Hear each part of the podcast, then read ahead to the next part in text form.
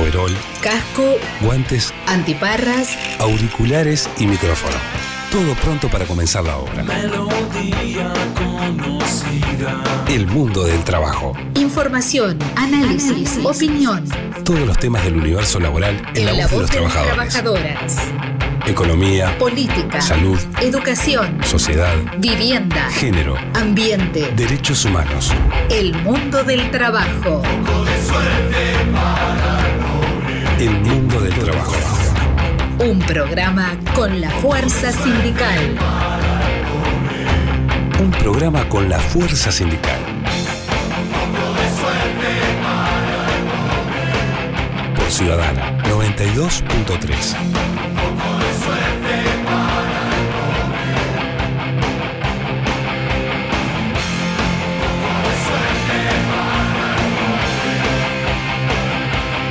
Buenos días, ¿cómo andamos? El mundo del trabajo, programa número 13, conducción en estudio, quien les habla, Federico Steinhardt, y Jorge de Melo, a quien tengo aquí enfrente. ¿Qué tal, Jorge? Buenos días, muy buenos días para toda la audiencia de Ciudadana FM.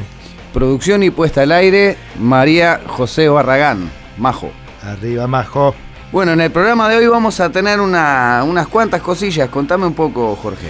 Bueno, vamos a tener a Gustavo González eh, de FUCBAN, vamos a tener a Ramón Ruiz del equipo de representación de los trabajadores en BPS, vamos a tener a César Bernal de SUTCRA, el Sindicato Único de Transporte de Carga y Ramas Afines, y a Fernando Gambera de AEBU, que también va a estar eh, con nosotros, y después en la mesa redonda nos va a estar acompañando FANCAP y FOICA, con sus respectivos representantes que van a estar al aire. Bien, ¿te parece Federico si damos a conocer nuestras vías de comunicación?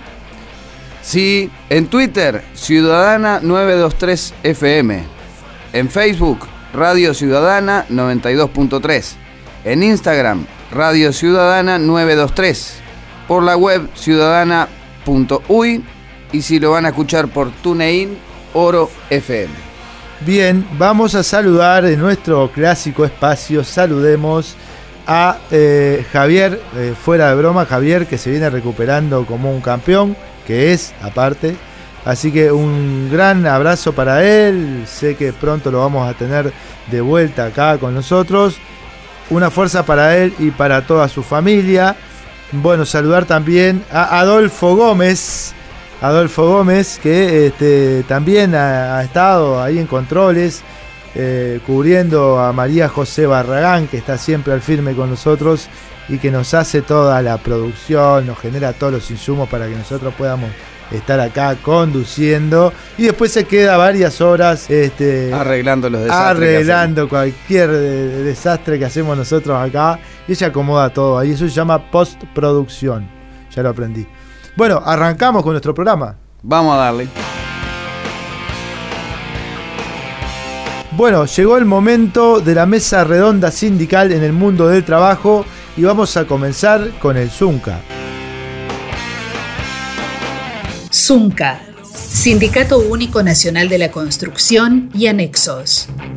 En el día de hoy queríamos hacer referencia, porque estamos en los primeros días de junio, y justamente el primero de junio hizo fecha, hicieron dos años, del fallecimiento de Faustino Rodríguez, el chimango, un, viejo querido, un referente histórico del sindicato, pero que además tuvo la, la- la particularidad de ser un- una referencia pesadísima para toda la, la barra más, más joven del sindicato.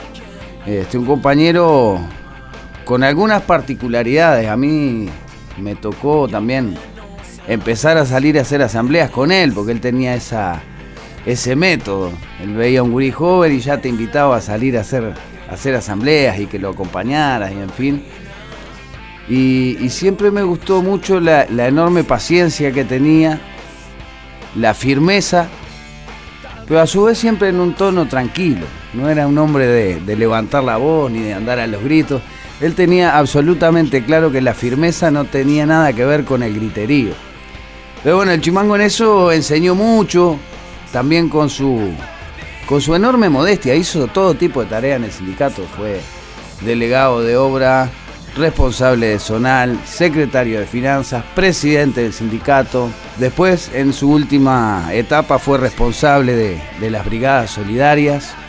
Tarea que se le encomendara, él la hacía con la misma alegría y con el mismo compromiso. Así que bueno, queríamos recordar al viejo querido, al chimango. Y, y bueno, desde donde ande, del andamio que le toque estar ahora, sabemos que, que va con la bandera roja del Zunca. Honor y gloria. Bien, entonces seguimos ahora en la mesa redonda sindical con Natalia Velo de FANCAP. FANCAP, agrupación ex Federación ANCAP. Bueno, en FANCAP seguimos de, conflicto por ingreso de personal, por confirmación de los compañeros, de más de 100 compañeros que tenemos este, con contrato de función pública, manifestándonos este, en, contra de, decisiones que atentan contra, contra el bienestar de la población en general, ¿no? como es este, el aumento de los combustibles, este, sin tocar a quienes tienen más en este país. ¿no? Eh, en una situación que las exportaciones están a tope, nuevamente el Poder Ejecutivo este, busca como variable de ajuste el precio de los combustibles y, y bueno, este, nosotros este, mantenemos este, nuestra postura contraria al aumento de los combustibles y que se deben tomar otro tipo de medidas ¿no? para lograr un, un, equilibrio económico del ente, bajando los impuestos como son el IVA y el IMESI y sustituyéndolos por aumentos en el impuesto al patrimonio y el IRA de las actividades productivas que tienen mayor capacidad contributiva. Seguimos este, viendo que en este contexto se promueve la concentración de la riqueza por los maya oro, eh, mientras que el pueblo se empobrece, y seguimos siendo testigos de cómo se está desmantelando al, al ente, asfixiándolo económicamente, sin inversiones, endeudándolo, eliminando cientos, cientos de puestos de trabajo,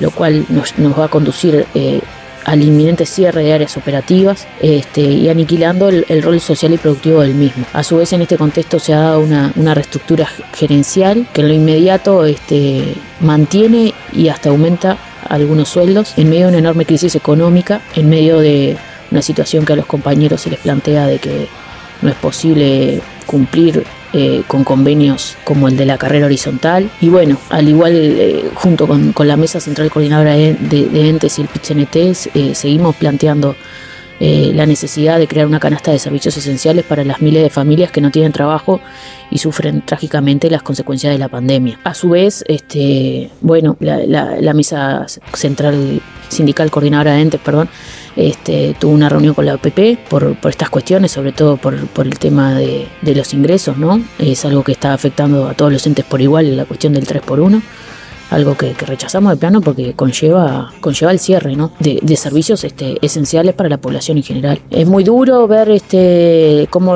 cómo las prioridades este, no son el pueblo en una situación de una crisis este, social y sanitaria de enormes dimensiones, pero bueno, eh, apelando a la militancia y al revulsivo que genera toda esta cuestión, este, eh, se está redoblando lo que es la recolección de firmas este, en pro del referéndum este, por los 135 artículos de la LUC. Coordinamos con, el plenario de Florida y, fuimos el, jueves a, Sarandí Grande este, a, juntar firmas. Fue una, jornada interesante. Dentro de todo se, se, se recolectaron este, un número interesante de firmas, en el torno de 100. Lamentablemente hay mucha gente desinformada, hay, hay mucha gente cerrada, por suerte hay mucha gente que no está informada y que se abre a, al diálogo con nosotros, este, mucha gente no está enterada de lo que implica la LUC, y bueno, y ese es el desafío que tenemos todos los militantes, ¿no? Este, de ir uno por uno a hablar. Eh, nos ha sucedido en lo particular, eh, puerta delante de la arena, que mucha gente a veces dice que, que no quiere firmar y, cuando le, les preguntamos por qué no, y es porque no saben, y bueno, está es muy importante en, en, eso, digamos, la cuestión de poder informar y poder transmitir este, qué es lo que significan los artículos este, a los cuales proponemos que se, que se lleven a referéndum, ¿no? Que tienen que ver sobre todo con, con lo que es la idea del Estado a futuro, ¿no? Que a veces la gente no se da cuenta porque son cosas que ya están, son cosas que le van a afectar en la vida cotidiana, ¿no? Este, el costo de la garrafa, el tema de las libertades sindicales, ¿no? Algo gravísimo, ¿no?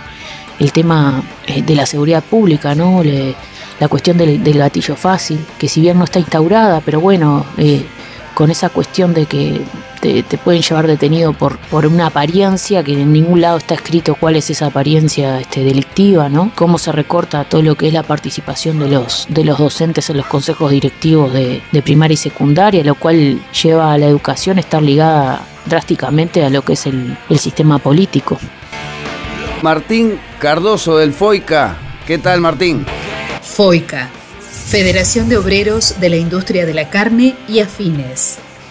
Buenas, los compañeros ahí a la mesa, como siempre, a la audiencia, a los compañeros de la radio, agradecerle por el espacio. Bueno, hoy damos un informe de, de, la situación de la Federación Obrera Industria de la Carne y Afines. Les habla Martín Cardoso como presidente de la misma. Bueno, contarles, tuvimos un plenario a nivel nacional, lo realizamos en Pando, en la ciudad de Canelones, con participación de 90% de los sindicatos. Los que faltaron fueron por temas, algunos dirigentes en otras por temas logísticos. Bueno, estuvimos hablando un, par de temas, un informe general, una situación preocupante que estamos viviendo con una avícola de la ciudad de Las Piedras que fue sancionada por irregularidades con respecto al tratamiento de aguas, eh, para que la gente entienda eh, más criollamente eh, el agua de la producción, donde tendrían que ir al colector de la Intendencia y todos los requisitos que la misma pide como el Ministerio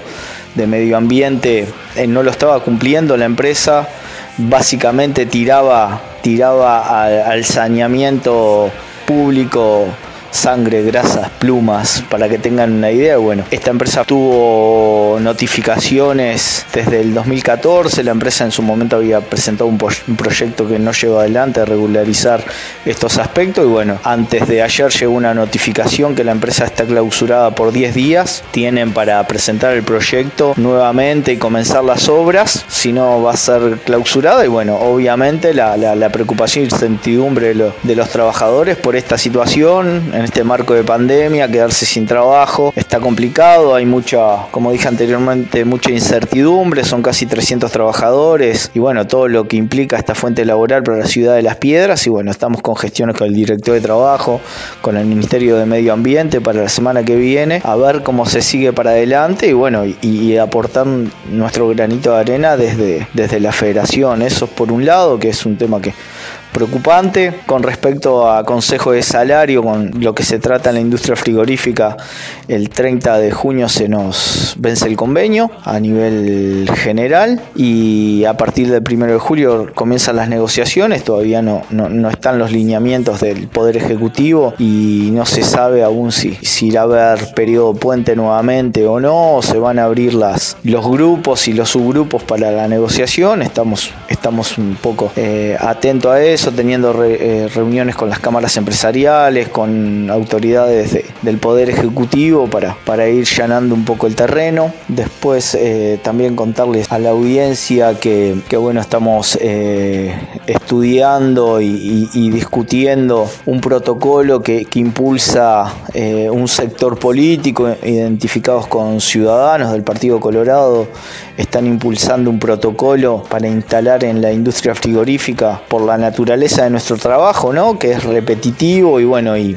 eso nos ha llevado en los últimos años a encabezar el índice de accidente en el Banco de Seguro del Estado. Es un índice y, y un estado preocupante para, para las autoridades que están buscando la manera, obviamente, no solo de reducir los accidentes, sino también reducir eh, los costos que le genera para que tenga en cuenta la audiencia y la mesa cada 300 accidentes de este tipo de lesiones osteomusculares, 180 son de la industria frigorífica, por arriba del rubro de la construcción, de la forestación, por arriba esos rubros que son rubros de, de, malas posturas, de fuerza física, expuestos a diferentes factores físicos, estamos por arriba de ellos, de estos rubros de actividad, y bueno, se quiere realizar o promover un protocolo que básicamente eh, se buscan ejercicios regenerativos como estiramientos, como relajación dentro de la jornada de trabajo. Eh, ese es el proyecto de protocolo que, quieren instalar, pero bueno, recién esto eh, está en discusión, recién está en pañales, mal se digiera. Digo, es un tema complejo, las pausas dentro de las, de las jornadas de trabajo, más en nuestro sistema tan ingrato que es el, el destajo. Eh, era creo que lo, ya lo, venía comentando, que está complicado para el chip del trabajador que trabaja destajo eh, comprender que cada una hora vayas a tener pausas eh, de 5 o 10 minutos para, hacer estas diferentes actividades de, estiramiento y relajación para, para evitar o para reducir las lesiones a nivel osteomuscular. Cuando digo osteomuscular, el tema de las lesiones de tendones a nivel eh, muñeca, codo, hombro, eh, lesiones articulares, eh, todo lo que respecta con, tendones, nervios y, articulaciones, se busca por ahí con este protocolo diferentes medidas de prevención, pero bueno, recién eso está aflorando como, como discusión.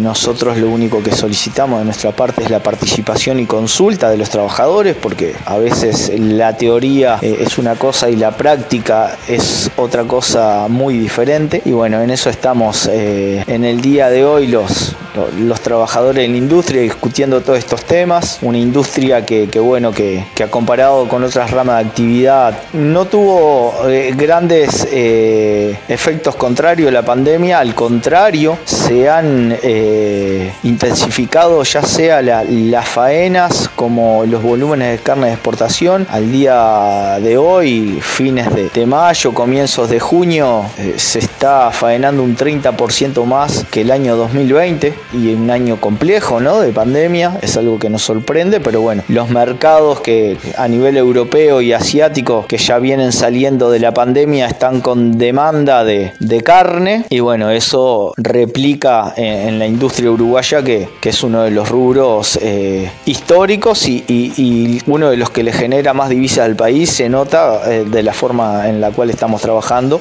Así que bueno, eh, nada, seguiremos en la, en la discusión. Con el tema de la juntada de firmas estamos, eh, los sindicatos nucleados en Federación del Cerro de forma independiente están haciendo barriadas, juntando firmas en, en, centros de trabajo, ayudando y, apuntalando otros sindicatos menores de, de los barrios, de las zonas. Nosotros que somos de frigorífico Carrasco estamos eh, muy activos en el plenario intersindical de, Paso Carrasco y bueno, estamos trabajando con fuerza con ese tema y, estudiando con los sindicatos instrumentar eh, una red de ollas y de ayudas solidarias a los compañeros que no la está pasando bien y más en este invierno. Estamos en todas esas discusiones, así que no, no, no, la, no la alargo más.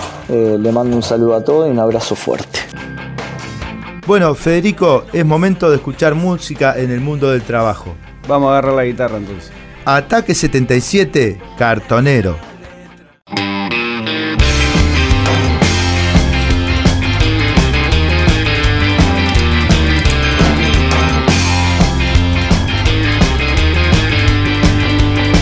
En la mañana desayuno las dudas que sobran de la noche anterior Luego salgo a ganarme la vida temprano, haga frío calor, porque no hay tiempo de amargarse ni llorar por un pasar mejor. La prioridad es el plato en la mesa y como sea hay que ganárselo. Entonces veo que la cosa se pone muy brava y cada día más. Si mi esposa va tirando del carro conmigo juntos a la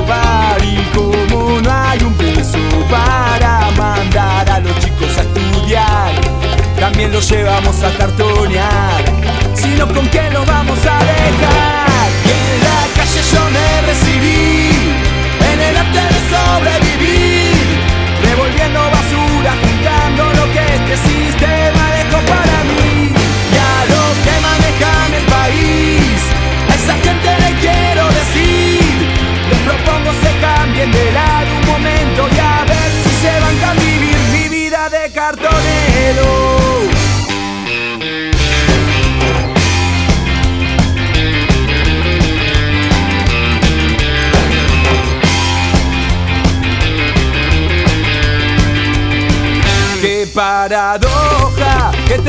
Motivo de sobra para ir a robar al delito. Yo le esquivo inventando trabajo en donde no hay encima de rebote. Soy la alternativa ecológica, reciclando lo que todos tiran, los desechos de la sociedad. Entonces veo a esa gente que tiene de sobra y siempre quiere más. Con sus autos. Se llevan el mundo por delante hablando por celular. Y que teniendo asegurado el porvenir no para de robar. A esos señores les quiero gritar qué es lo que está pasando por acá, porque en la calle yo me recibí en el arte de sobrevivir, revolviendo basura, juntando lo que este sistema dejó para mí.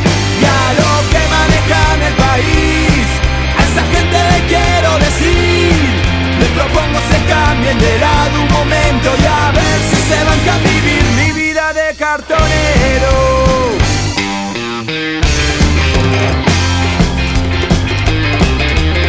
Mi vida de cartonero.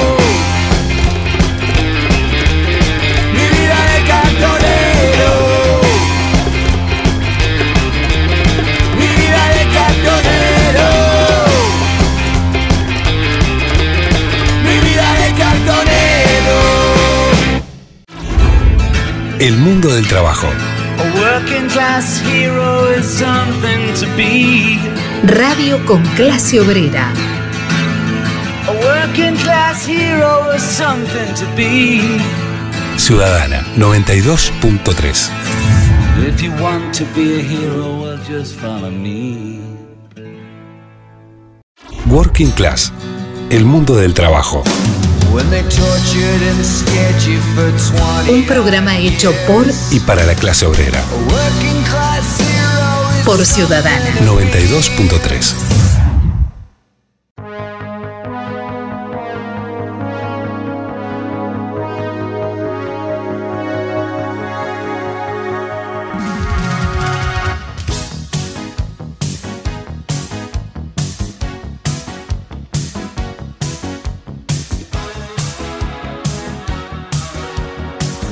ERT BPS. Equipo en representación de los trabajadores en el BPS. A pedido del oficialismo, la comisión que analiza la reforma de la seguridad social tendrá una prórroga de 45 días. Fue un planteo de la comisión de expertos y se extenderá el plazo del informe final hasta principio de agosto. Para hablar sobre este y otros temas, entrevistamos a Ramón Ruiz, director del BPS en representación de los trabajadores. Buen día, Ramón, ¿cómo estás? Buen día, un gusto estar en contacto con ustedes. Y bueno, sí, efectivamente, eh, nosotros nos enteramos de, de que el presidente de la comisión de expertos hace pocas semanas planteó en la comisión de expertos la posibilidad de pedir una prórroga. Para la segunda etapa del trabajo que está desarrollando esta comisión, en la segunda etapa, digamos, el tema es la elaboración de propuestas, de sugerencias, de reforma. Recordemos que la primera etapa que empezó en noviembre este, era para el diagnóstico y esta segunda etapa es para la elaboración de propuestas de sugerencias. La primera etapa que empezó el 4 de noviembre finalizaba el 4 de febrero y el movimiento sindical, el PCNT, la representación de los trabajadores pidió una prórroga y se le dieron 45 días y en esos 45 días se mejoró significativamente el documento de diagnóstico, aunque no alcanzó para que nosotros apoyáramos ese documento de diagnóstico. Pero si hubiésemos votado el diagnóstico que estaba el 4 de febrero, seguramente era un diagnóstico mucho más pobre desde el punto de vista técnico y desde el punto de vista de su contenido. Esa prórroga sirvió para que ese documento de diagnóstico fuera un documento de diagnóstico mucho más, digamos, sustancioso, mucho más completo, con mucho más información, con mucho más elementos, con mucho más fundamentación, aunque repito, la representación de los trabajadores, la representación del PCNT, junto con los jubilados y los delegados del Frente Amplio, votaron en contra de ese documento de diagnóstico. Ahora, en la segunda etapa, en la segunda etapa es el presidente de la comisión de expertos el que pide una prórroga de 45 días. Y nosotros entendimos que este, no había motivos para negarnos a que hubiera una prórroga. Primero porque cuando la pedimos nos dieron la prórroga. pero segundo porque estamos convencidos de que para reformar el régimen jubilatorio de Uruguay no alcanza con seis meses como se estableció en la ley de urgente consideración. Y a la prueba me remito. Para hacer el diagnóstico hubo que pedir una prórroga y creo que hubiésemos necesitado más tiempo, pero fue lo que tuvimos para hacer ese diagnóstico. Por algo no se llegó a un consenso. Y ahora, estos 45 días, si bien seguramente no van a alcanzar para elaborar las propuestas que se merece el país, pero seguramente van a ser días que van a ayudar a mejorar el contenido Independientemente que estemos de acuerdo o no, nosotros estuvimos de acuerdo con esa prórroga que está planteando este, el presidente de la comisión de expertos. Pero además, si miramos el contexto internacional, en Noruega se instaló el diálogo en el 2001 y el informe de esa comisión fue remitido al Parlamento en el 2004. O sea, la experiencia a nivel internacional dice que en seis meses es imposible pensar en resolver una reforma de la seguridad social. Por ejemplo, en el Reino Unido, la comisión empezó a funcionar en el 2002 y presentó su informe en el 2006. Una comisión que se instaló en Dinamarca empezó en el 2003 y presentó el informe en el 2005. En Alemania ocurrió algo parecido. Podemos ver también que en Suecia, que se toma como ejemplo siempre, parece que fuera el mejor de la clase Suecia, y se toma como ejemplo en varios parámetros, la discusión de la seguridad social empezó en 1984 y el, el informe fue al Parlamento en el 2001. Estamos hablando de una reforma de verdad. Un lote de años, 17 años. Y, y este, este, país, en noviembre del 90, formó una comisión que en el 94, que, que está pronto, digamos, que todavía no está, no tiene un informe, sobre las debilidades del régimen y, y, varias propuestas alternativas. En el 94 se aprobó una reforma y se inició una fase nueva que, que, que culminó en el 2011. La seguridad social se está evaluando permanentemente y se evalúa con diálogo y se resuelven las cosas por consenso. En Italia, dos años discutiendo una reforma. En Chile, en el 2005 y en el 2015, se instalaron diálogos que duraron mucho tiempo y con pocos resultados. Entonces, en todos los países del mundo no alcanzó con seis meses y no alcanza en Uruguay porque no somos una isla, no somos no somos diferentes al, al, resto de los países. Entonces, por eso es que nosotros entendimos de que si se pide una prórroga, estamos de acuerdo con la prórroga.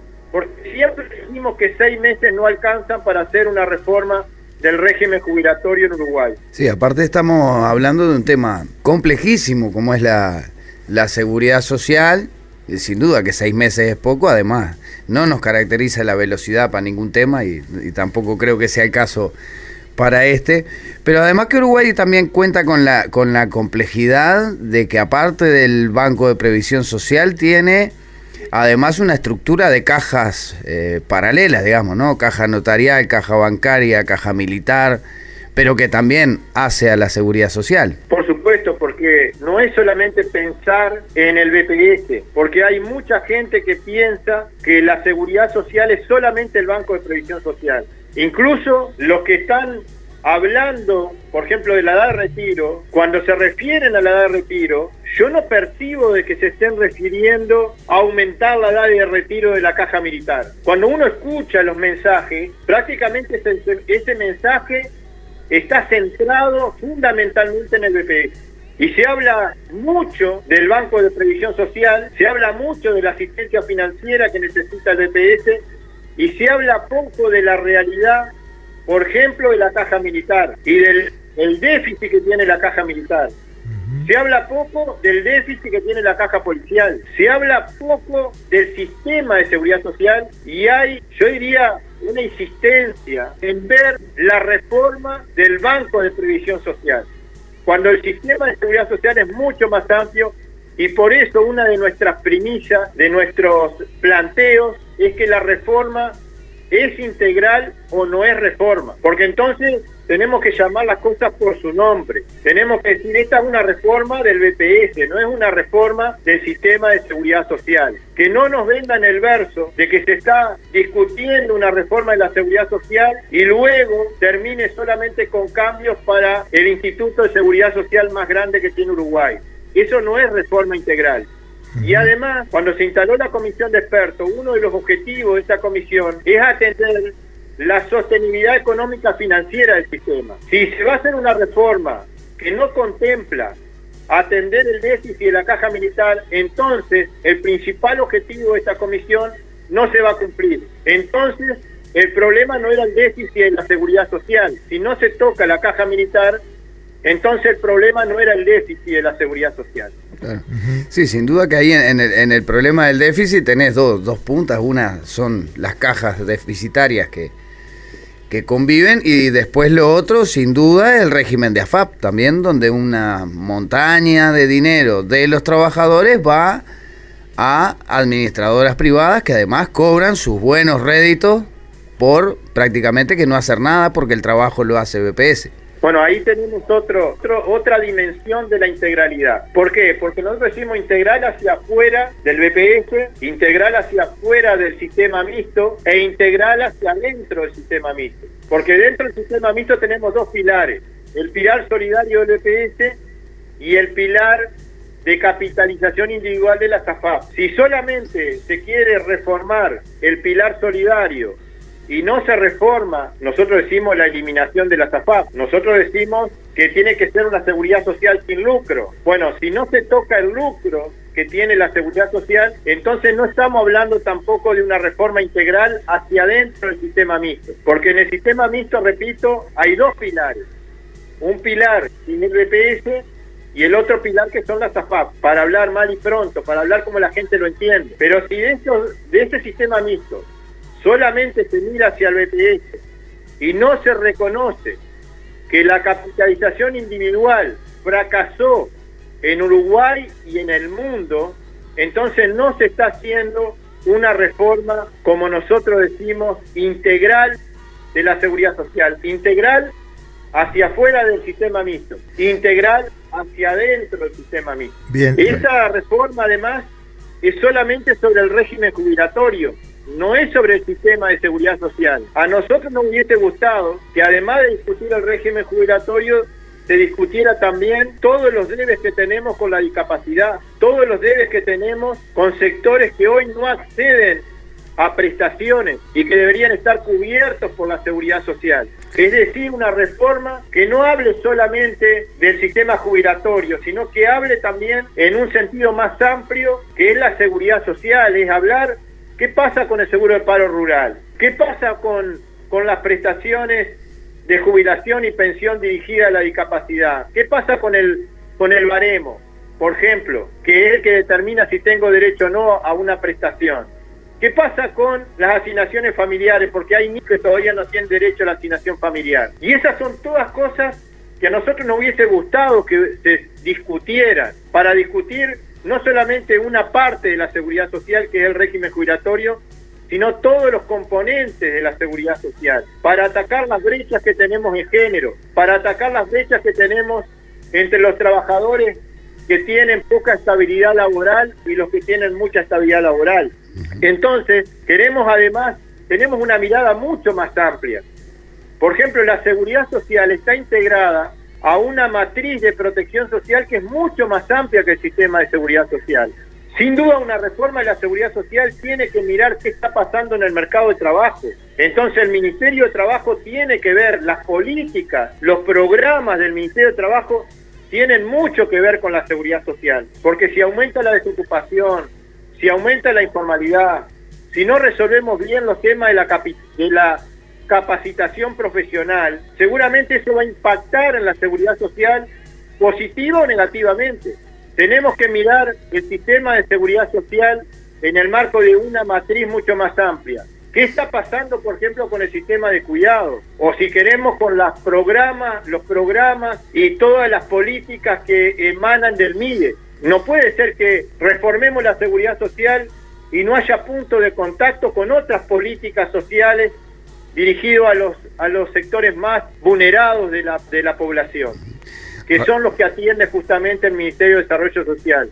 No podemos analizar la seguridad social sin mirar hacia el sistema de salud, hacia el sistema tributario, hacia otros componentes de esa matriz de protección social, hacia la educación, hacia las políticas de vivienda. Entonces tenemos que tratar de tener una visión mucho más amplia. Lamentablemente, la ley de urgente consideración solamente estableció seis meses y solamente para discutir el régimen jubilatorio. Se quedó corta la ley de urgente consideración porque tendría que haber abarcado todas estas dimensiones de las que estamos hablando hoy. Con, con respecto a eso, Ramón, porque justamente lo- eh, el Banco de Previsión Social no, no solamente paga jubilaciones, sino que atiende un montón de otras circunstancias. Y tenemos entendido que a través de la representación de los trabajadores se ha logrado algunos avances con respecto a algunas prestaciones en estos últimos meses. Sí, como cosa previa te digo que esta construcción que hemos hecho, sobre todo a partir del diálogo que hubo en el 2008, que fue un diálogo donde avanzamos mucho en cobertura, avanzamos mucho en la parte de la suficiencia de las prestaciones, que fue una reforma paramétrica, no fue una reforma estructural del sistema, pero que mejor- mejoró una cantidad de parámetros que hoy en medio de la pandemia, esas prestaciones que mejoramos con el diálogo del 2008 sirvieron para dar respuesta a la situación que se generó a partir de la crisis sanitaria, porque el BPS se transformó en un amortiguador de la crisis social y económica que generó el coronavirus. Y esa, esa la importancia que tuvo el diálogo del 2008, potenciando algunas de las prestaciones que tiene la seguridad social, como el seguro de paro, el seguro por enfermedad. Es lo que explica por qué hoy el BPS pudo dar respuesta a partir de esas prestaciones en medio de la pandemia. El diálogo que hubo en ese periodo de gobierno abarcó también una reforma de la salud y quedó demostrado que los, los países que tenían sistema de salud con una fuerte participación del Estado fueron los países que enfrentaron en mejores condiciones esta pandemia. Y eso tiene que ver con el diálogo también de ese periodo, entre el 2005 y el 2010. Bien, Ramón. Entonces, toda esa- todas esas prestaciones explican estas cosas y, por ejemplo, como tú decías, seguimos trabajando para mejorarlas. Por ejemplo, el directorio del BPS el otro día resolvió ayudar con 500 pesos a las personas que se les eh, recetan lentes. Pero en este caso, esos 500 pesos son para financiar parte de los armazones. Porque hasta ahora el UPS estaba dando 1.200 pesos por lentes comunes de cerca y de lejos, 2.400 pesos para los bifocales y 3.600 pesos para los multifocales pero era solamente para los cristales. Ahora a esas partidas, esas ayudas que se dan para los cristales, se le agregó, además de eso, 500 pesos para ayudar en adquirir los armazones. Entonces esa es una mejora y es una buena noticia para las personas que reciben esta prestación. Bien, Ramón. Por otro lado, también Queremos, queremos un poco que, que nos comentes también eh, eh, algunas otras eh, cuestiones que viene tratando el equipo de representación de los trabajadores en BPS y, y- y sus resultados, porque por ejemplo, nosotros tuvimos hace poco una iniciativa que era de que se pague por los temas de enfermedades relacionadas con COVID desde el primer día y se había dicho que no. Saber eh, si eso tuvo algún tipo de posibilidad de discusión posterior y qué otras novedades o buenas noticias podemos tener para informar en el mundo del trabajo. Bueno, referido a la pandemia, hace pocos días el BPS también habilitó la autorización para que la gente que está internada y está pasando una situación muy difícil, que no puede por supuesto salir porque tiene una internación o, o en un prestador de salud, a veces en una situación muy complicada o en la casa aislado y no puede salir de la casa. Y tiene una prestación para cobrar en el Banco de Previsión Social, bueno, con un certificado médico y una declaración jurada de la persona que, que- está cuidando a, ese paciente COVID, puede ir a cobrar por el mes de junio la prestación que ese paciente tiene en el BPE. Esto es una buena noticia también porque había mucho- muchas situaciones en las que la familia necesitaba es- ese dinero de esa prestación porque la persona está internada con COVID pero tiene que pagar la luz, el agua, el alquiler, tiene que comprar, a veces este, tiene que pagar deudas o cuotas y sin embargo si está internado tiene para cobrar ese dinero, tiene esas deudas y no puede cobrar el dinero y la familia no puede hacer frente a eso tampoco. Entonces se va a habilitar una autorización para que alguien pueda cobrar esa prestación para resolver estos temas. Para ver la complejidad que tienen las cosas y cómo rápidamente la seguridad social encuentra respuesta a estas dificultades. Por otro lado, hace pocas horas se comunicaron con nosotros las compañeras asistentes personales porque tenían fecha de cobro de, los cuidados, porque son compañeras que cuidan a niños, a personas con discapacidad o adultos mayores, compañeras sobre todo, hay compañeros, pero la mayoría son compañeras, este, tenían fecha de cobro para el 11 y siempre habían cobrado antes del 10 y nosotros el miércoles hicimos un planteo en el directorio, porque se reúne el directorio y se reúne los miércoles, nos enteramos de esta situación, lo planteamos y hace apenas unas horas nos enteramos a través de las compañeras que se resolvió y la fecha de pago en lugar del 11 va a ser el 7. Esto es una demostración de para qué la participación social en el Instituto de Seguridad Social. Y podemos también dar la buena noticia, y creo que es una primicia para este programa, pero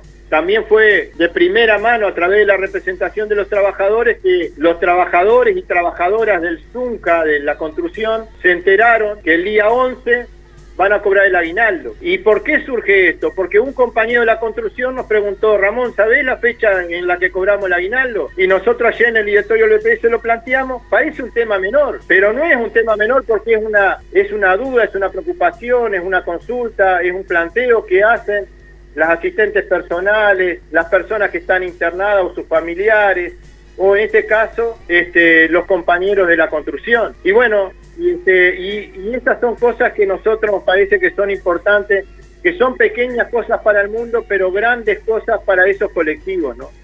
Muy bien, eh, Ramón, nos encantaría seguir conversando, pero estamos acotados en el tiempo y por lo tanto lo que nos queda es agradecerte por habernos atendido y por haber participado en nuestro programa. No, el agradecido soy yo, este, felicitarlos por este espacio, felicitarlos por el esfuerzo que hacen, por informar, por comunicar, por estar este, preocupados por toda esta situación de la seguridad social. Entonces, en realidad, lo digo sinceramente, en nombre del equipo de representación de los trabajadores, este, gracias por, esta comunicación y espero que este esfuerzo continúe y siempre van a tener nuestro apoyo.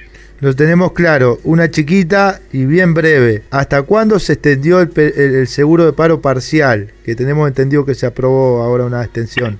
Una nueva extensión. Bueno, hace pocas horas este, tuvimos, este, nos enteramos por la prensa, la verdad, tenemos que decir que a veces la comunicación no es la mejor, pero bueno, este, pensamos de que de todas maneras hay que, eh, hay que estar informado para poder dar respuesta a, estas preguntas que tú nos hacías para contestarla bien breve. Este, hubo una prórroga que se, que se produjo este, del seguro de paro parcial por tres meses más. O sea que vencía ahora, en este mes, y va a haber tres meses más de seguro paro parcial. Aclaremos que el seguro paro parcial posibilita a los trabajadores mensuales a estar eh, unos días en el seguro de paro y unos días trabajando en el mes. Bien. No, no puede ser más de 15 días, ni puede ser menos de 7 días. Bien. Pero los trabajadores pueden estar cobrando el seguro de paro y cobrando los jornales que trabajan en la empresa. Perfecto. Hay muchas modalidades de seguro de paro parcial, alguna es por reducción de jornales y otra es por reducción de horas. También puede pasar de que haya trabajadores que trabajen medio horario y medio horario están en seguro paro. Esto de acuerdo a la organización que la empresa define a cómo organiza su trabajo, ¿no? Gracias, Ramón. Excelente. Bueno, Ramón, Bueno, abrazo grande. Estaremos al habla. Gracias, gracias, gracias. Chao, chao. Ramón Ruiz, eh, representante de los trabajadores en el directorio de BPS. El mundo del trabajo. Un programa hecho por y para la clase obrera. Por Ciudadana. 92.3. El mundo del trabajo. Un programa hecho por y para la clase obrera. Por Ciudadana. 92.3.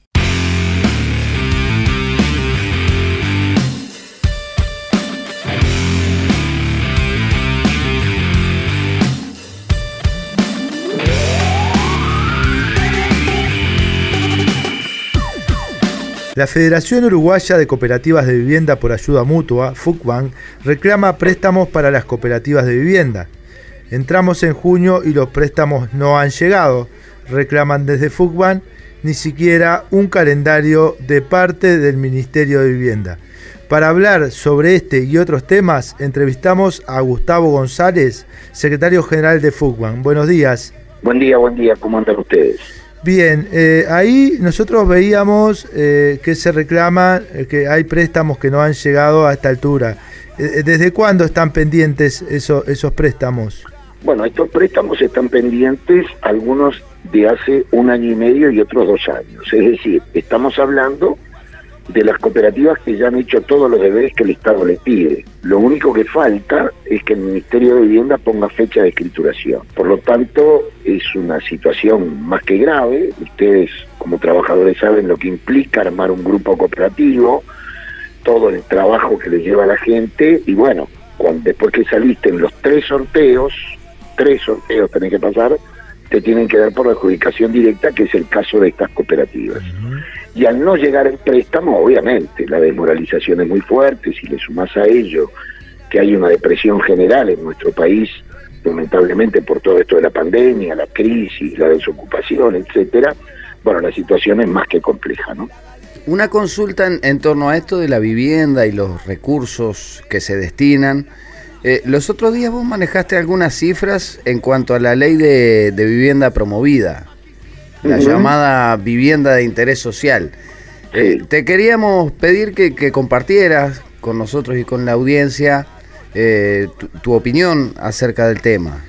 La ley de vivienda promovida lo que constata es una voluntad política de favorecer al capital. El Estado, en el último año que hay datos, perdió 74 millones de dólares de ser percibidos por el Estado, producto de la exoneración total prácticamente que se le hace a la industria de la construcción para construir viviendas, como ustedes saben, que están entre 110 y 130 mil dólares. Eh, por lo tanto, las exoneraciones al gran capital es la punta de lanza de este gobierno y lamentablemente algunos otros que se han mareado también. Es decir, entonces desde la perspectiva de los trabajadores, ustedes tienen que tener en cuenta que en el presupuesto nacional a la vivienda se le quitó un 15% en marzo del 2020 y a eso se le suma un 17% más en la ley de presupuesto. Por lo tanto, todas las expectativas y las promesas electorales se han derrumbado. Es decir, ¿cómo va a ser el Ministerio de Vivienda para hacer entre 50 y 60 mil viviendas, que fue la promesa electoral? Entonces aquí hay un gran tema, que es que está planteada la reducción brutal del Estado y dejar al mercado libre que haga a gusto y gana lo que quiera con el tema de la vivienda. Y si le sumamos a eso la hermosa look que nos han metido, donde el mal pagador en cinco días va a poder estar en la calle inmediatamente con un desalojo express y hasta el buen pagador le van a dar 15 días, bueno, la situación de la vivienda es caótica. Yo creo que no tiene salida en la medida que no haya un refuerzo presupuestal muy fuerte como para construir viviendas verdaderamente de interés social. Sí, Gustavo, en los últimos años, eh, nosotros que, que conocemos un poco lo que es la construcción de, de Claro, obras claro. de cooperativa y que, que estamos continuamente atendiendo eh, situaciones, hemos visto la construcción de muchísima eh, vivienda cooperativa. Eh, y, y esto que vos planteabas del recorte presupuestal seguramente todavía no lo estemos viendo, pero tenga un efecto negativo a los intereses de, de- de quienes eh, necesitan la vivienda y por lo tanto también a la mano de obra que la construye Sin duda. en, un, en, un, en un corto plazo o mediano plazo. Eh, ¿En qué medida estiman ustedes que, va a caer la construcción de vivienda cooperativa? En este caso, pues la construcción de vivienda no solamente cooperativa, pero sí una gran parte es, es- es cooperativa. Bueno, lo que te puedo decir es que ya cayó. Es decir, estamos hablando de 21 préstamos que ya tenían que haber sido otorgados hace un año y medio. Quiere decir, y como ustedes lo saben, la cooperativa de vivienda, además de resolver el problema de la vivienda a la gente cooperativista, también genera mano de obra. Es decir, están los trabajadores de la construcción, del ZUNCA, trabajando en nuestras cooperativas. Por lo tanto, el golpe es doble. Es que no va a haber vivienda para esa gente y que además se va a retasear mano de obra. Eh, este es el drama de la vivienda. Por ejemplo, todo el mundo dice que la industria de la construcción es potencialmente multi- multiplicadora, y eso es cierto. La industria de la construcción tiene que dar trabajo, obviamente, como lo otorga en la medida que se abre una empresa, y además el país tiene que velar para ir buscando la lucha contra el déficit habitacional. Y eso no se va a lograr. Es decir, acá va a haber desocupación en la construcción, lamentablemente, y ustedes saben que ya lo están sufriendo algunos sectores, sin embargo, la Cámara de Industria de la Construcción ha estado de parabienes en cuanto a todo esto, ¿no? Y si uno lo, lo analiza, miren, nosotros ahora sacamos un libro que ya aprovecho para decirle que se llama Los de Arriba, donde hay cifras escandalosas, porque nosotros ya estamos hartos de que estudien a los pobres. Si miden unos 70, si comen pan o comen fideo, si son morochos o rubios, y nunca se analiza al 1% dueño de este país, a las familias de toda la vida que siguen siendo los dueños de este país. Acá el problema hay que colocar en el debate de una vez por todas el sistema capitalista como irracional. Fíjense que han llegado las vacunas, América Latina ha llegado un 3%. Quiere decir que la vacuna, que se ha transformado en una mercancía, con cifras siderales y millonarias que han hecho los laboratorios, tendrían que ser gratuitas. La patente de la vacuna no puede existir, tiene que existir primero la vida. Entonces lo que hay que cuestionar acá es el capital y todos sus gobiernos, que están destrozando a la humanidad. De esto parece nadie darse cuenta, nadie darse cuenta. Cien mil nuevos pobres, eh, las pymes, las, las industrias pequeñas han cerrado en su inmensa mayoría. Yo el otro día venía caminando por la calle Colonia en Montevideo y parece un cementerio de edificios. Se vende, se alquila, se vende, se alquila. Parece que entras a una inmobiliaria. Entonces, y bueno, pero hoy eh, estamos todos locos de la vida porque juega Uruguay. eh, y los jugadores de fútbol se abrazan y no hay debido distanciamiento cuando hacen un gol. Y nuestros jugadores, algunos ganan, han firmado contratos en sus países por 50 millones de euros anuales. Entonces uno no tiene nada contra un jugador de fútbol. No son culpables si juegan bien al fútbol y los contratan. Pero ¿no les parece un tanto irracional todo esto? Un país que está siendo brutalmente reprimido como Colombia, la de bola partidos de fútbol en un país que están masacrando a la gente. O que Uruguay vote en contra de investigar la masacre de Palestina. Perdonen que me fui de la construcción a estos temas, pero es lo que nos deben de preocupar. Por ejemplo, se está hablando de un diálogo nacional. No puede haber diálogo posible con un gobierno que ha exonerado totalmente al capital y no ha sido capaz de dar una renta básica a los sectores más vulnerables como lo ha pedido el PCNT y la Intersocial. Entonces, en este marco realmente de un reflujo brutal del movimiento obrero impuesto y que estamos llevando una, una batalla histórica que va a quedar en la historia, que es esta recolección de firmes, en, en las peores condiciones. Este, fíjense una cosa, lamentablemente se murió un líder histórico de nuestro movimiento, fui a la empresa, eh, no había velatorio, y no me dejaron entrar. Me dicen, por favor esperen afuera hasta que lleguen los familiares. Ahora, yo vi en la televisión el entierro de la rañada, que no le deseo nada malo a ninguna persona, pero el entierro fue vergonzoso, vergonzoso. O la cena que tuvo el presidente de la República con los jugadores de fútbol en el complejo celeste. Entonces, yo les agradezco que me hayan llamado y que esta audición se mantenga viva y dándole la voz a las trabajadoras y las trabajadoras de este país. Pero creo que todos juntos tenemos que empezar a reflexionar sobre a dónde va la humanidad. Y la humanidad va al cadalso. En este, en este lapso de programa que tuvimos hablando, ya se murieron 8.500 pibes de hambre en el mundo. De hambre. Que la única vacuna es la alimentación. Entonces, estas son las reflexiones que hay que sacar a raíz de la vivienda, pero también del trabajo. Hoy leía en el semanario, que más vale no nombrarlo, que ya están planteando las patronales otro periodo puente para los salarios. Es decir, que acá la crisis la van a seguir pagando las trabajadoras y los trabajadores.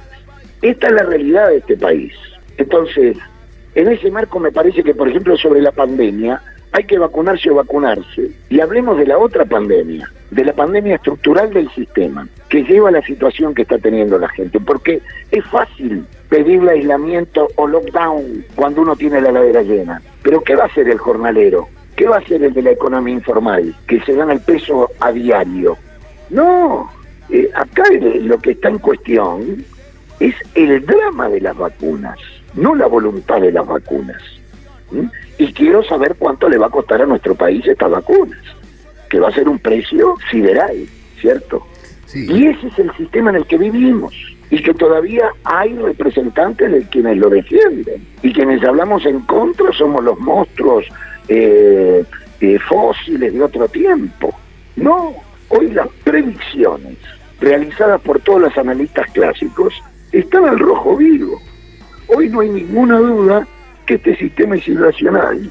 Y yo no lucho para, como decíamos antes, bueno, capaz yo no lo veo. No, yo quiero ver, quiero verlo caer, porque la humanidad se está destrozando. Entonces, estas son las reflexiones, a nuestro juicio, que debe sacar el movimiento popular. Este libro de los de arriba demuestra cosas brutales. Le voy a dar una cifra. En el mismo, en las mismas hectáreas que entran 90 barrios privados, entran todos los asentamientos irregulares de este país. Y uno de los barrios privados se llama Taona, que ustedes ya sabrán quién vive ahí. Entonces, cuando uno ve estas cifras, se le eriza la piel. Y esta es la realidad. Entonces hay que pegarles a los dueños de este desastre, a los que defendieron toda la vida al capital, a los que lo siguen defendiendo, o aún peor, aquellos que creen que puede haber un capitalismo con rostro humano. Perdónenme que me fui de mambo de repente, pero me parecía importante hacer esta reflexión. Eh, está perfectísimo y sin duda que, hace parte. Estamos, yo tuve la oportunidad de, de bicharlo, el libro está, está muy bueno con el aporte de, una serie de compañeros y la coordinación de un querido amigo, Juancito Jaimonat. Este, un libro absolutamente recomendable que me dijeron que se agotó, puede ser que tuvo muy bueno. Se agotó y sacamos la segunda edición el 8 de junio. Buenísimo.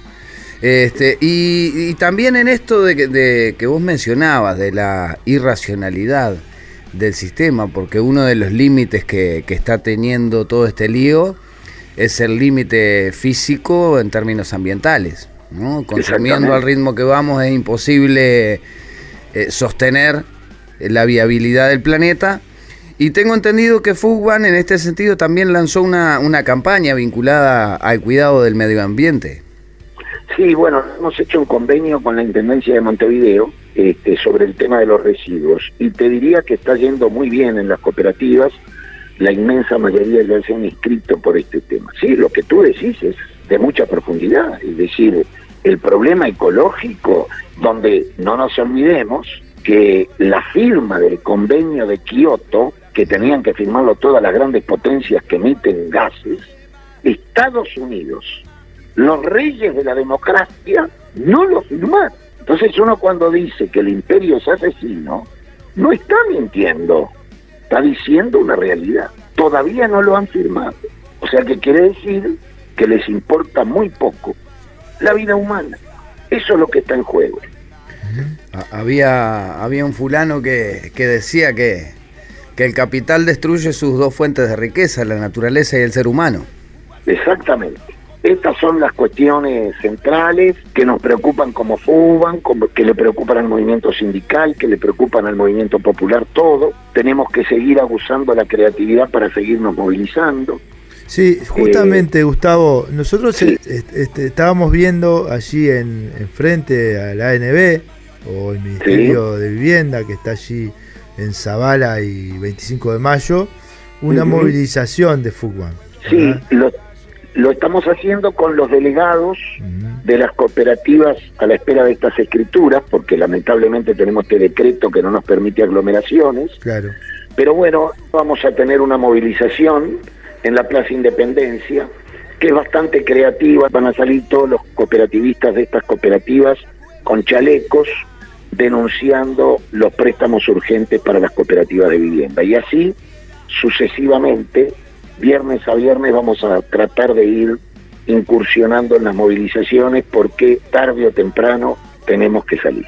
Excelente, Gustavo. Y, y bueno, vamos a estar eh, entonces en, en comunicación. Sin duda que en próximos programas te, estaremos molestando para, para llamarte y compartir algunas informaciones sobre las tareas que sin duda vamos a tener por Sí, delante. Y una última que, que estaría bueno también que nos comentes, porque sabemos que Fugban también está eh, trabajando duro en cuanto a la recolección de firmas en contra de la ley de urgente consideración. ¿Cómo vienen? Bueno, yo la veo muy bien. Tenemos el último empujón.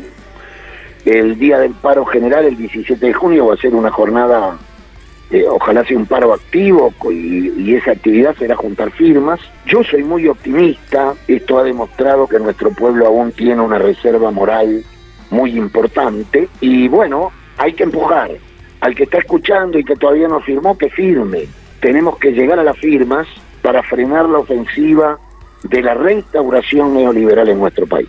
Bien, Gustavo, muchas gracias, te agradecemos un montón, de verdad, por habernos atendido y por haber participado en el mundo del trabajo. No, el agradecido soy yo, sigan para adelante con el programa y con nuestra consigna guía, luchar hasta vencer que la victoria más temprano que tarde será nuestra. Bien, de bien. Arriba, Gustavo. Arriba, arriba. Saludo a la barra de fútbol. Lo mismo para ustedes. Gustavo González, secretario general de Fugban. Working Class, el mundo del trabajo. When they tortured and scared you for 20 Un programa hecho por Y para la clase obrera, por Ciudadana. 92.3. El mundo del trabajo. A working class hero is something to be. Radio con clase obrera. A working class hero is something to be. Ciudadana 92.3. If you want to be a hero, well, just follow me. Orgulloso de estar, orgulloso de estar entre el proletariado, entre el proletariado. Es difícil llegar a fin de mes y tener que sudar y sudar para ganar nuestro pan. SUTCRA. Sindicato Único del Transporte de Carga y Ramas Afines. El Sindicato Único de Transporte de Carga y Ramas Afines, SUTCRA, publicó un comunicado donde, entre otras cosas, pidió una reunión con el nuevo ministro de Transporte, Falero. Para hablar sobre este y otros temas, entrevistamos a César Bernal, integrante de SUTCRA. Buenos días, César. Buenos días, compañeros, ¿cómo están? Bueno, lamentablemente hace unos días tuvimos un suceso lamentable en, una ruta de- del país que bueno, que, que- determinó determinadas reacciones y bueno, queremos empezar un poco por, eso contigo. Bueno, mirá, es un poco, un poco un histórico que nosotros venimos, venimos planteando. Sin lugar a duda, el hecho que ocurrió el día martes en la ruta 8, en el kilómetro 62, ahí donde, donde dos compañeros este, ejerciendo el, trabajo este, pierden la vida. Esto está bueno detenerse porque generalmente en el transporte se da como que los accidentes quedan como accidentes de tránsito en este caso y pasan desapercibidos más allá de que estén en, en- en tela ahí de, la disposición de la opinión pública un par de horas, un día y queda queda en la retina de la gente, bueno, la- la monstruosidad del accidente y todo demás, pero de alguna manera no, no se termina de analizar en profundidad qué es lo que, que hay atrás, qué es lo que el sindicato viene, viene de alguna manera reivindicando hace muchos años. Para nosotros es una situación de la que ya este, no amerita más que, bueno, que se ponga en la agenda central la discusión pública, si es necesario, en la agenda central lo que es la regularidad del sistema de transporte, este, que de alguna manera eh, eh, está en una situación límite porque concretamente el- se ha duplicado la venta de camiones lo que ha sido el año pasado y este año, se han duplicado las exportaciones, estos trabajadores estaban realizando un acarreo desde puerto de Montevideo, este, un barco de carbón, este, y en realidad cuando se hacen, realizan esas tareas, claramente lo que queda, lo que queda este, a la vista de todos es que las condiciones de trabajo de los, de los compañeros y compañeras de transporte son sumamente paupérrimas. Este, este accidente ocurre a las 3.30 de la madrugada, estos compañeros ya venían de hacía días haciendo el acarreo, porque bueno, claramente cuando el, el barco este, atraca o, está esperando para salir, este, lo que hay ahí es una defensa clara de capital, los tiempos que- que- que el barco está anclado y el barco que, este, que, tiene que demorar en, en- cargar o descargar, prima primero el capital antes que las condiciones de los trabajadores. Es una situación en la cual nosotros salimos un poco a la calle de vuelta, nuevamente a la prensa, y con la intención de poner en la agenda pública la discusión del sistema de transporte, que es el único este sistema que, que, que mueve la, la- la- vamos a decir, el capital, la mercancía, la producción de este país, pero eh, contradictoriamente a eso es el sistema de trabajo que menos condiciones tiene. Claro, desde ese punto de vista no, digamos, la, la regulación en cuanto a horarios, extensión de la jornada, o si tienen que trabajar de, de- de a, de a dos para irse turnando, en fin, eso no, no está suficientemente regulado, digamos. Y es que claramente ese- esa es la dificultad principal, por eso yo planteaba al, al- principio de que ya de hecho es una tarea que, que, que de alguna manera muchas veces compromete al trabajador a largas horas, pero todavía este, se le suma de que no hay regulación. Nosotros emprendimos una larga lucha ya por, por- hace muchos años para poder regular el sistema de transporte. Generamos la conquista del sistema del CITRAC, que era un sistema de control que no solo controlaba las horas de los trabajadores, sino que también lo que son todas las disposiciones de aporte tributario y demás. Pero bueno, este, el año pasado, cuando asumió el ministro Heber, fue retirado de la agenda, este, o suspendido la aplicación de ese sistema. Nosotros reiteradas veces tuvimos instancia con él solicitando este, que se pusiera de vuelta en funcionamiento ese u otro sistema que entendieran que, que fuera mejor. Este, eso no sucedió. Este, cambia el ministro de Transporte.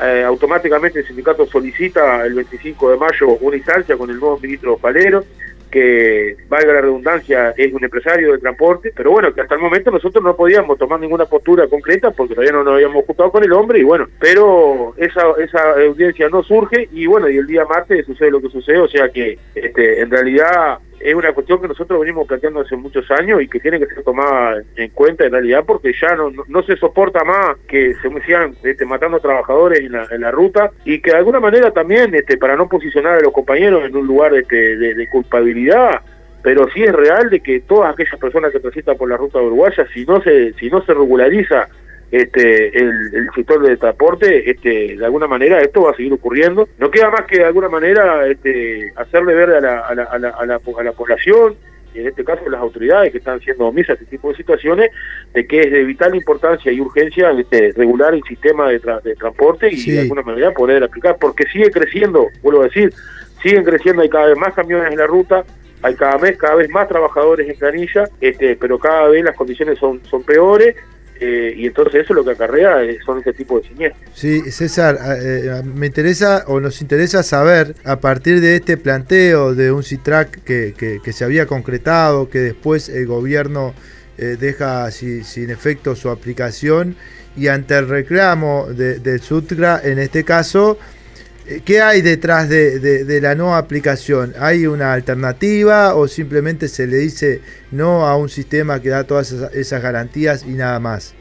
A ver, claramente lo que hay, lo que hay detrás de esto en un fondo es que en realidad el cargador, los dadores de flete, que son quienes regulan el valor del flete, este, son los que están teniendo el mayor beneficio en función de este sistema.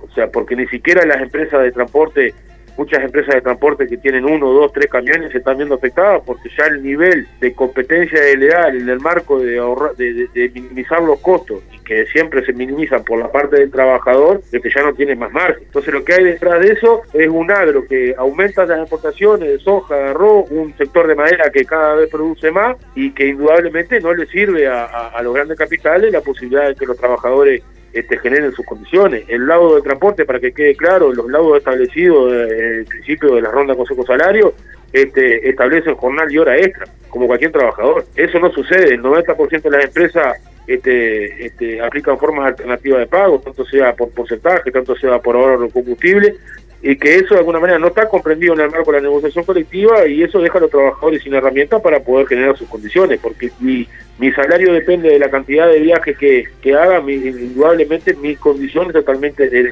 desigualdad ante, ante el empresario. Entonces lo que hay detrás de todo esto son intereses pura, clara y intereses de los, de los mayores capitales de este país que siguen acrecentándose, vuelvo a repetir, el sector del agro eh, de público conocimiento, este año tuvo este, un, un incremento de un 29%, lo que se refiere a exportaciones de arroz, de soja, de madera, de carne, y eso todo se transporta por camión y que indudablemente este, la ambición de los grandes capitales está dejando en esta situación casi sin escape, no, no hay más chance. Y el, y el Poder Ejecutivo, en este caso el ministro, lo que planteaba era de que había que revisarlo, de que había que dar una, una, revisación a ese sistema porque se le podría agregar algunas cosas para que fuera más este, productivo, pero solo, solo siempre hablando de lo que es la recaudación para el Estado, que tampoco se aplica, porque de hecho si se aplicara la recaudación para, para el Estado, también nosotros podríamos decir, bueno, que es favorable, pero claramente lo único que molesta ahí en eso es que el CITRAC en su institución, en el convenio planteaba que los trabajadores tienen que tener acceso a las horas de trabajo para final de mes este, poder hacer una revisión de, de, las horas y poder entablar una discusión de mecanismos que, que planteen un, un, unas condiciones normales de trabajo. No puede ser que haya trabajadores que estén 16, 17, 18, arriba, 18 horas arriba del camión. Este, cuando para un barco en el puerto y hay acarreo, este, muchas veces son 4 o 5 días donde los trabajadores entre jornada y jornada descansan dos o tres horas. Este, lo, yo decía la, otra vuelta cuando tuvimos una nota con ustedes, los compañeros este, de los peajes, en algún momento también cuando tuvimos en, en la voz del Zunca, también nos planteaban este, que bueno, que llegaban muchas veces los, camioneros allí a los peajes y, y se dormían en, en, la espera. Eso claramente este, nos demuestra de que bueno, de que hay que tomar carta, carta en el asunto. Y la pasividad del Poder Ejecutivo hasta el día de hoy, mismo con lo que sucedió el otro día, no hemos tenido ninguna ninguna comunicación de los mismos. Tuvimos una jornada informativa en el puerto de Montevideo, donde hubo una aceptación muy grande de los compañeros, hubo un, una detención bastante importante de lo que fue la, la marcha allí en el puerto, pero sigue, seguimos sin tener este, ningún tipo de comunicación por parte de las autoridades. Bien, César, eh, queríamos saber sobre esto y está claro que para los trabajadores la vida está primero. Por eso en este tipo de discusiones donde se defienden otros intereses que no el de la salud y de la integridad de los trabajadores, no, no, nos queda un, un, sabor amargo. Queremos, sí, claro. antes de, de, despedirte, porque no nos queda mucho tiempo realmente hoy, eh, eh, que nos comentes eh, sobre aquella situación que, que estuvimos tratando eh, la vez anterior de la compañera que había sido desvinculada por acoso laboral y, y en qué, bueno. qué seguimiento están haciendo de esa situación y cómo viene todo ese tema. Y bueno, es, eh, por suerte este, el sindicato, en conjunto con muchas otras organizaciones, este, se pudo este, concretar el reintegro de la trabajadora. Este, para hacer memoria, había sido despedida, sí. reintegrada por una instancia judicial. Este, la empresa después la había despedido de vuelta en función de, de, este, de este, hecho de, de acoso este, laboral y sexual. Y bueno, la compañera fue reintegrada, está nuevamente en planilla en la empresa. De ahí se, se acordó también unos cursos este, para, bueno, tanto para los empresarios como para los trabajadores y demás. Pero es más de lo mismo es más de lo mismo porque claramente lo que ha tenido el Sucra en este último tiempo es, es despidos constantes de los, de los delegados, porque claro, la discusión ya no se torna tan solo ideológica, sino que pura y exclusivamente económica. Un trabajador afiliado en el Sucra, este, indudablemente a, a, la, a, la, empresa le genera este, mucho más costo que un trabajador que no esté organizado y que de alguna manera esté cobrando por, por esas formas alternativas y son los mecanismos que están utilizando. Cada vez que un trabajador se organiza, este, lo primero que hacen es pedir los delegados. Nosotros estamos discutiendo en instancias ministeriales prórrogas de, de, pago de, salario vacacional. Hay empresas que están planteando pagar salarios vacacionales y licencias del año 2020, terminar de pagarlo en el 2021. Esto claramente significa de que, bueno, se viene una ronda Consejo Salario donde vamos a tener las tres ramas del sindicato en, en, en, actividad y bueno, donde ahí nosotros estamos haciendo un estudio junto con el Costa Duarte también en función de, de, de dejar plasmado y, en vista de todo lo que ha sido el crecimiento de este sector en estos últimos tiempos para ver de alguna manera si una vez por todas podemos terminar con esto. Y vuelvo a repetir, estas situaciones que están pasando este, de uno accidente atrás del otro, porque no, so, no es solo lo que le pasó a estos dos compañeros, lamentablemente, todos los días estamos teniendo vuelcos, todos los días están habiendo terceros involucrados en accidentes de camiones. De alguna manera vamos a tener que entre todos este, ponerle un poco de cabeza a esto para, para, para ponerle un freno de una vez por todas. Bien, César. Bueno, estaremos conversando en, en próximas emisiones de, del programa. Déjame, déjame agradecerle, la verdad que agradecerle a ustedes porque siempre están ahí a, a, al, al, al, tanto para, para podernos darle espacio para comunicar. No sabemos que no alcanzan los medios, que los medios este, no, no, están dando la difusión que tienen que dar y la verdad que hay que saludarlos a ustedes por, por el programa y agradecerles de que, de que bueno que siempre nos tengan en cuenta para poner un poco al día ahí la situación del Zucca. Arriba César. Y bueno, un abrazo fraterno un abrazo. ahí a toda la barra del Sucra. Bueno, estuvo con nosotros César Bernal desde la dirección del Sucra. El mundo del trabajo. Un programa hecho por y para la clase obrera. Por Ciudadana. 92.3 El mundo del trabajo. Un programa hecho por y para la clase obrera. Por Ciudadana. 92.3.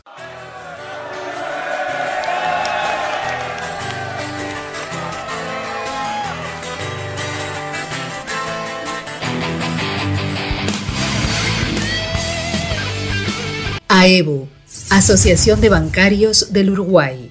El Consejo Honorario de la Caja Bancaria reafirma que el aporte patronal no es un impuesto.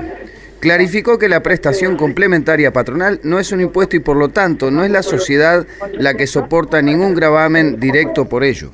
Para hablar sobre este y otros temas, entrevistamos a Fernando Gambera, secretario general de AEBU, a quien le damos los buenos días. ¿Cómo está Fernando?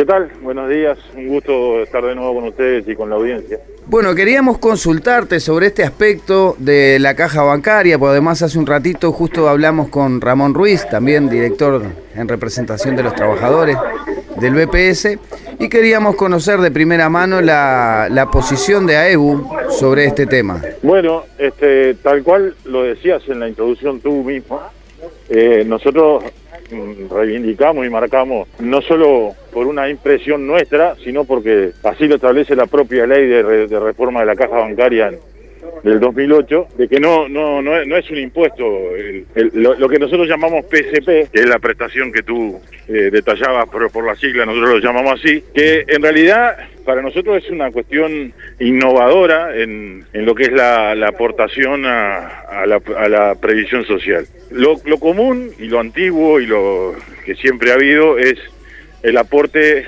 eh, obrero patronal, ¿verdad?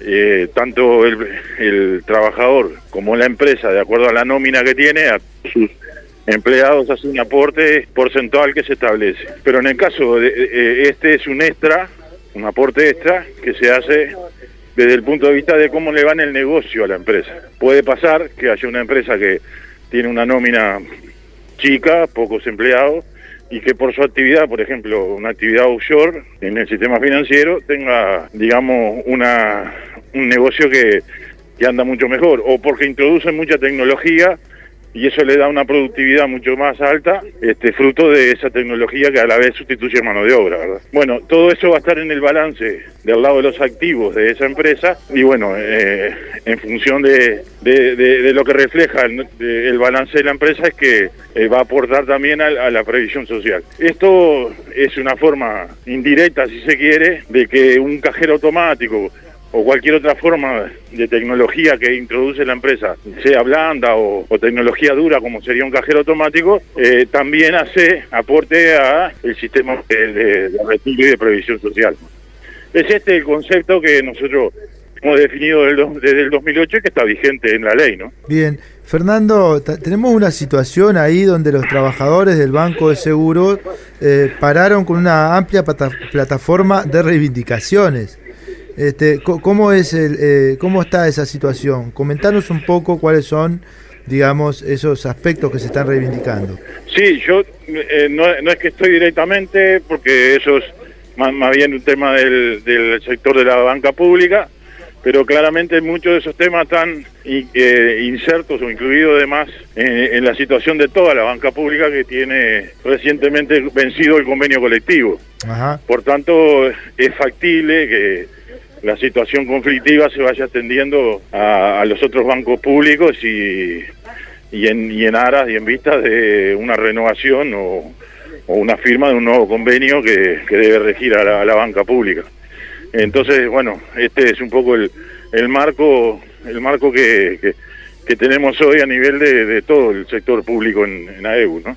Sí, in- incluso eh, tengo entendido, eh, hemos conversado con, con compañeros de distintos entes públicos, OCE, UTE, ANCAP, y tengo entendido que en, en el caso de la banca pública también están teniendo la misma dificultad en cuanto a la no contratación de, de trabajadores, línea bajada por OPP, de, de no Sí. de no restituir, digamos, a, a aquellos que se van jubilando, ir contratando nuevo personal.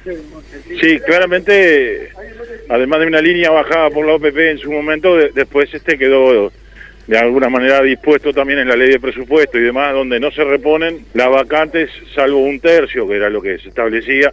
Pero en realidad, en la, en la práctica y en la vida real, no se han repuesto ninguna de las vacantes, salvo alguna excepción muy, muy, muy chica, ni siquiera en la del 2019. Entonces, eso va generando una situación en la que eh, de inmediato, por más que es progresivo, pero de inmediato se empieza a notar dificultad en, la- el cumplimiento de los servicios.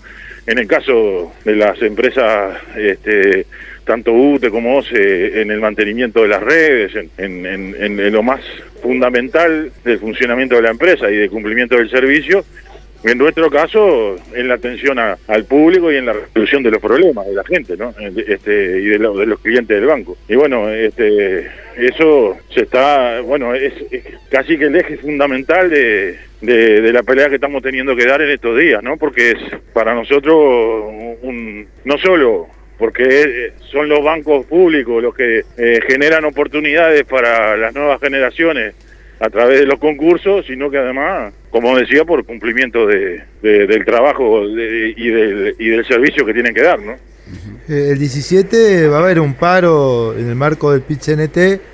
Queremos también que nos comente si vienen preparando en lo particular de AEU este, algún tipo de iniciativa para, para esta jornada, ¿no? Bueno, naturalmente que estos temas que estábamos hablando eh, están presentes en el paro general, es- eso porque hace a la estrategia de, de AEU en particular, pero uno enseguida puede hacer el ejercicio de enmarcar esos temas en, en lo que son- en lo que es la plataforma general del paro del PCNT, del paro general, porque eh, están directamente relacionados, ¿no? O sea, para mí el- la disputa principal que marca el paro para el 17 es este entre los ajustes eh, brutales que se están implementando en el país y, y la demanda de parte nuestra de versus la demanda de parte nuestra de políticas sociales que, que atiendan a las, las cuestiones mm, fundamentales de la gente y los sectores más vulnerables de la sociedad y este, particularmente de toda la gente que ha resultado afectada por la pandemia, ¿no? Y bueno, una, una si quieren, una muestra, este llamado para los 15.000 puestos de trabajo solidario que tuvo superó largamente los 200.000 uruguayos con interés de trabajar y que si encima se dice que fueron chequeados porque algunos de los inscritos fueron descartados por tener alguna forma de ingreso que, los descartaba del llamado, eh, no hay no, no debe haber registro más riguroso de, de- de el universo eh, eh, que hay que atender con políticas públicas. Bueno, eh, claramente el paro el paro del 17 de junio tiene como leitmotiv eh, esta disputa, ¿no? Eh, eh, basta ya de, de ese ajuste terrible que significa la propia pandemia en sí, con los números que está teniendo y este y inmediatamente un, un necesario diálogo social que establezca determinadas políticas sociales que atiendan las situaciones más graves de la, de la sociedad. Sí, sin duda, porque como tú bien mencionabas, o sea, la, la inscripción en, los jornales solidarios que, a ver, es un trabajo de 12.500 pesos, tampoco es que ofrecían eh, 200.000 pesos, que, o sea, un salario bastante bajo y se- aún así con esas condiciones, un montonazo de gente que, que se inscribió para intentar acceder al menos a algunos jornales. Pero bueno, son de las dificultades que vamos a tener que ir confrontando en estos, en estos tiempos embromados que nos toca transitar. Eh, sí, por eso mismo, yo creo que en algún momento cuando se dice que no hay una prestación mínima o, o un salario básico, no habían los registros necesarios, demás, bueno, ahí tienen un registro más que más que riguroso y eficiente, ¿no? Por lo menos para empezar.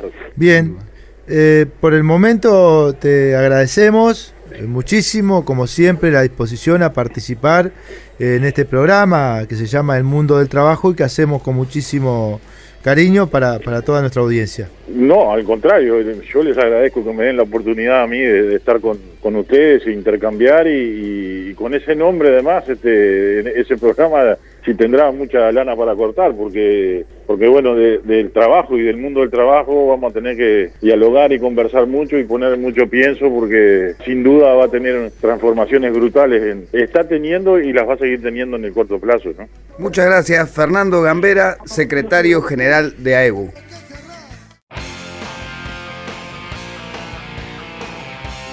Bueno, llegamos al final eh, de este programa número 13 del mundo del trabajo, este sábado 5 de junio del año 2021, con Federico Steinhardt que me acompaña acá, le estamos dando cierre. Bien, Jorge de Melo y Majo Barragán en controles.